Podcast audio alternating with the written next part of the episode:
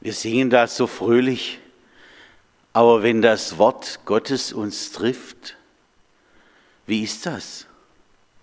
Hören wir aus dem Hebräerbrief Kapitel 4 die Verse 12 und 13. Denn das Wort Gottes ist lebendig und kräftig und schärfer als jedes zweischneidige Schwert und dringt durch bis es scheidet Seele und Geist, auch Mark und Bein und ist ein Richter der Gedanken und Sinne des Herzens.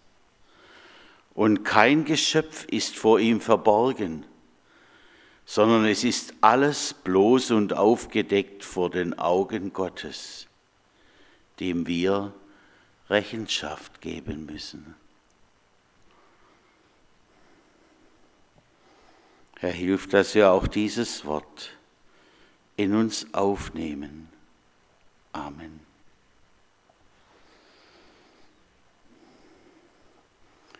Wie das hier ist in Großaldorf, weiß ich noch nicht so recht. Wir sind ja noch nicht allzu lange da, aber in Brettheim, da klingelte es immer mal an der Haustür und da stand ein alter Mann davor und sagte, haben Sie Scheren und Messer zu schleifen?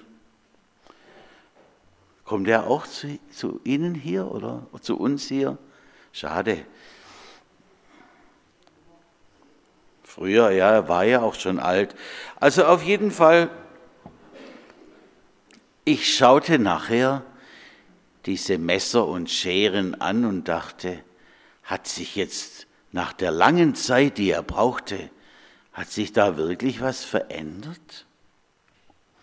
Und dann habe ich so vor mir ein Stück Fleisch hingelegt und tatsächlich, ohne so hin und her zu reiben, ging das durch und auch durch den Apfel. Aber vor allem beim Fleisch ich bin ja nun nicht vom Fach, nicht wahr?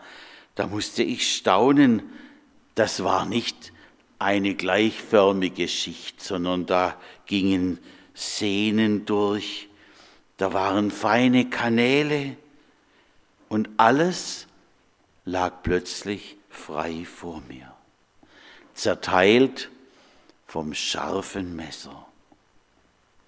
Manchmal ist auch der Finger, aber das ist nicht so gut an. Ich dachte, wenn man nun von uns selber alles so frei daliegen sehen würde. Ich meine da jetzt auch unsere Seele, das, was man unser Herz nennt, unsere Gedanken, bis hin zum Unterbewusstsein. Da sagte mal ein Ehepartner zum anderen, du, du redest immer im Schlaf, wenn du am Fernseher sitzt und eingeschlafen bist. Nicht wahr? Da denkt man, was kommt da wohl alles raus? Aus dem Unterbewusstsein womöglich. Seiner war mein Vater. Der konnte richtig deutlich sprechen, vielleicht weil er sonntags immer gepredigt hat. Auf jeden Fall, da kam es auch nachts aus seinen Träumen heraus. Und als ich ein kleines Kind war noch, da durfte ich im Gräbele bei den Eltern liegen und er erzählte. Er erzählte von der Liebesinsel.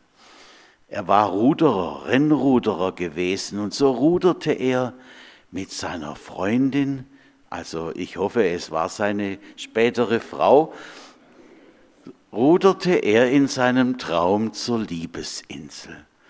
Wir beide, meine Mutter und ich, wir konnten uns fast nicht mehr halten vor Lachen und waren gespannt, was da alles noch kommen würde. Plötzlich muss ich aufs Klo. Ich wollte aber nichts versäumen. Und meine Mutter hatte so einen wunderschönen Porzellanachttopf im Nachttisch drin, also nutzte ich den.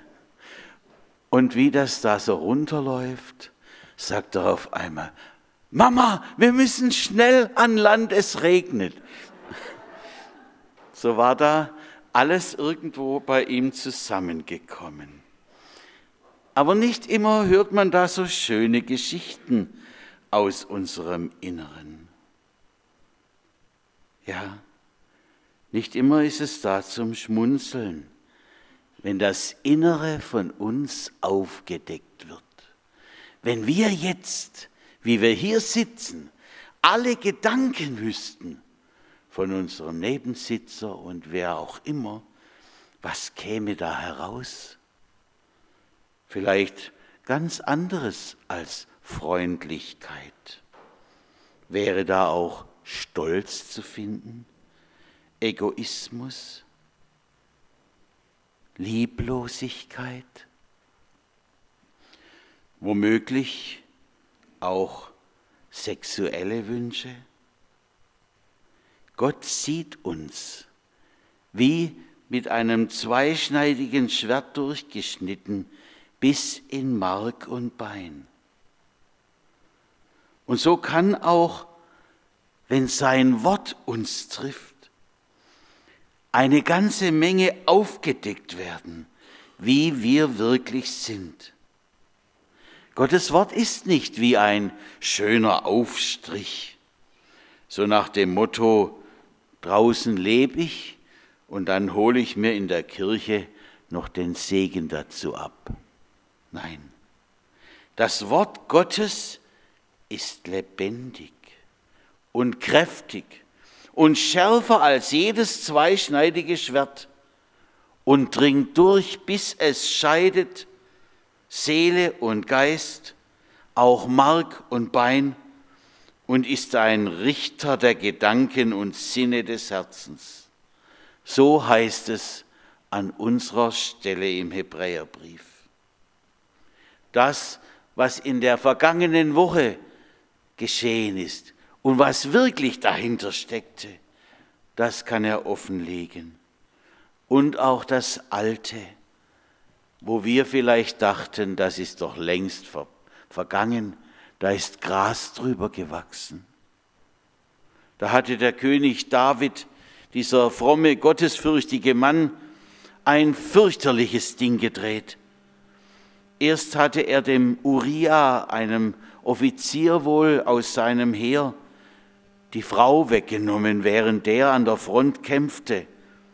Und dann wollte er ihm das Kind, das Ergebnis des Ehebruchs, auch noch unterschieben.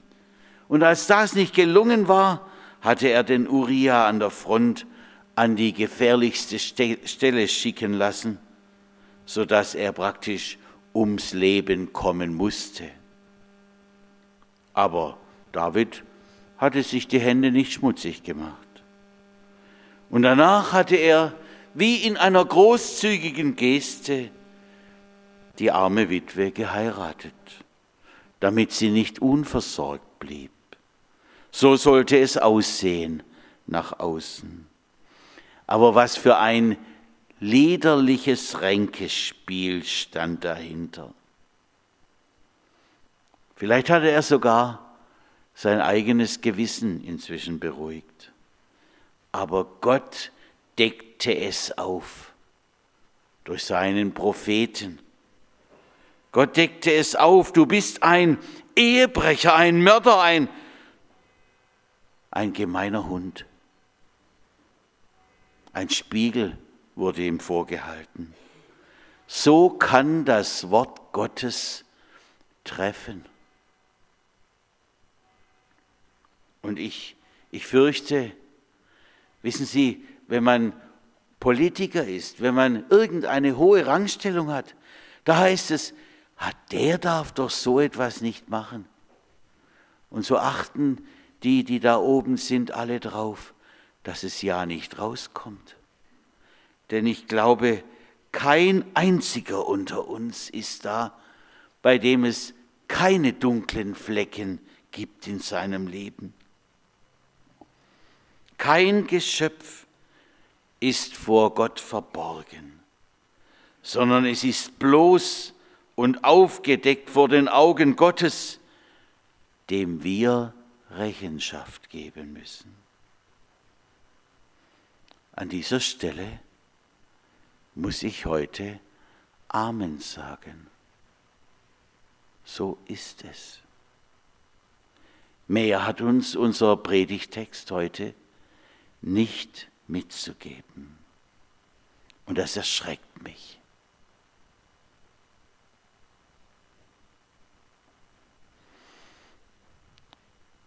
Aber dann ist mir einer eingefallen, der auch vor diesem aufdeckenden Wort stand. Er hat es womöglich gesucht, dieses Wort. Er war klein von Wuchs. Ist er deshalb auf einen Baum hinaufgeklettert, um Jesus, das fleischgewordene Wort Gottes, zu sehen? Oder hat er sich eher hinter den Blättern des Baums versteckt? Wir wissen es nicht. Schauen Sie. Oh.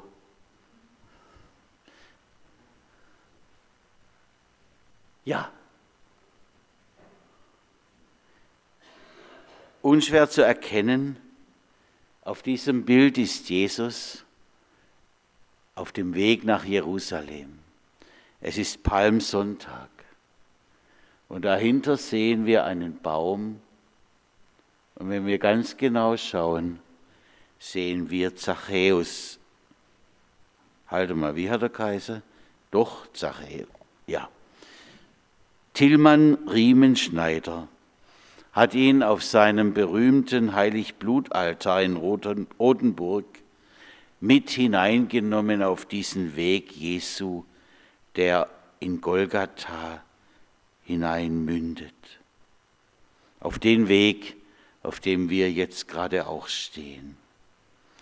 Er gehörte vom geschichtlichen Ablauf in den Evangelien nirgends dahin. Aber Riemenschneider muss sich etwas gedacht haben dabei. Was bewegt denn den Zachäus, Warum will er Jesus unbedingt sehen? Ist es Neugier? Jesus predigt das Wort Gottes in Vollmacht. Und er nimmt kein Blatt vor den Mund. Er deckt alles auf in den Herzen seiner Zuhörer. Erstaunlich, dass gerade Zachäus ihn sucht. Denn er weiß ja, wie vieles in seinem Leben nicht in Ordnung ist. Wie oft er die Leute am Zoll betrogen hat und in die eigene Tasche gewirtschaftet hat. Spürt er, spürt er denn, das muss endlich heraus aus mir. Das muss aufgedeckt werden. Ich halt's nimmer aus. Will er so nicht mehr weiterleben? mit seinem schlechten Gewissen? Die Wunde, die bis tief drinnen sitzt, sie muss freigelegt werden. Wohl, das ist dem Zachäus irgendwie deutlich geworden. Dieser Mann Jesus, er kann meine Wunde heilen. Er durchdringt mich so wie eine Medizin bis in die Tiefe gehen muss. Er durchdringt mich mit seinem Wort, aber nicht nur um aufzudecken, sondern um zu heilen.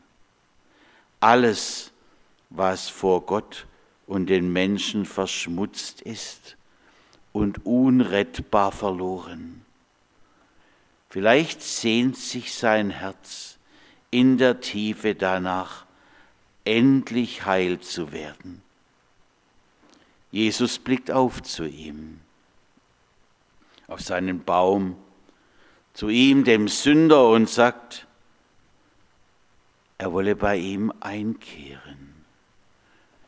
Und wie Jesus nun ganz in seiner Nähe ist, da wie er der Liebe Jesu begegnet, der Zuwendung, obwohl er es nicht verdient hat, da wird es ihm noch deutlicher, wie schlecht er war zu den Menschen. Wie ein Querschnitt geht das durch seine Gedanken, dieses aufdeckende Wort durch Mark und Bein. Und er will es wieder gut machen. Mehrfach will er zurückgeben. Jesus deckt auf, aber um uns zu heilen. Er geht nach Golgatha, weil ihm keine Schuld zu groß ist, um uns nicht doch helfen zu können. Wenn wir so wie Zachäus mit allem zu Jesus kommen, er wird uns nicht verschonen, alles aufzudecken. Und das mag schwer sein. Aber auch wir dürfen spüren, er gibt uns nicht auf. Er wirft uns nicht weg wie einen schmutzigen Lumpen, der nichts mehr wert ist. Nein, er kann rein machen. Er kann uns neu machen, wie es schon David nach seiner schweren Schuld gebetet hat.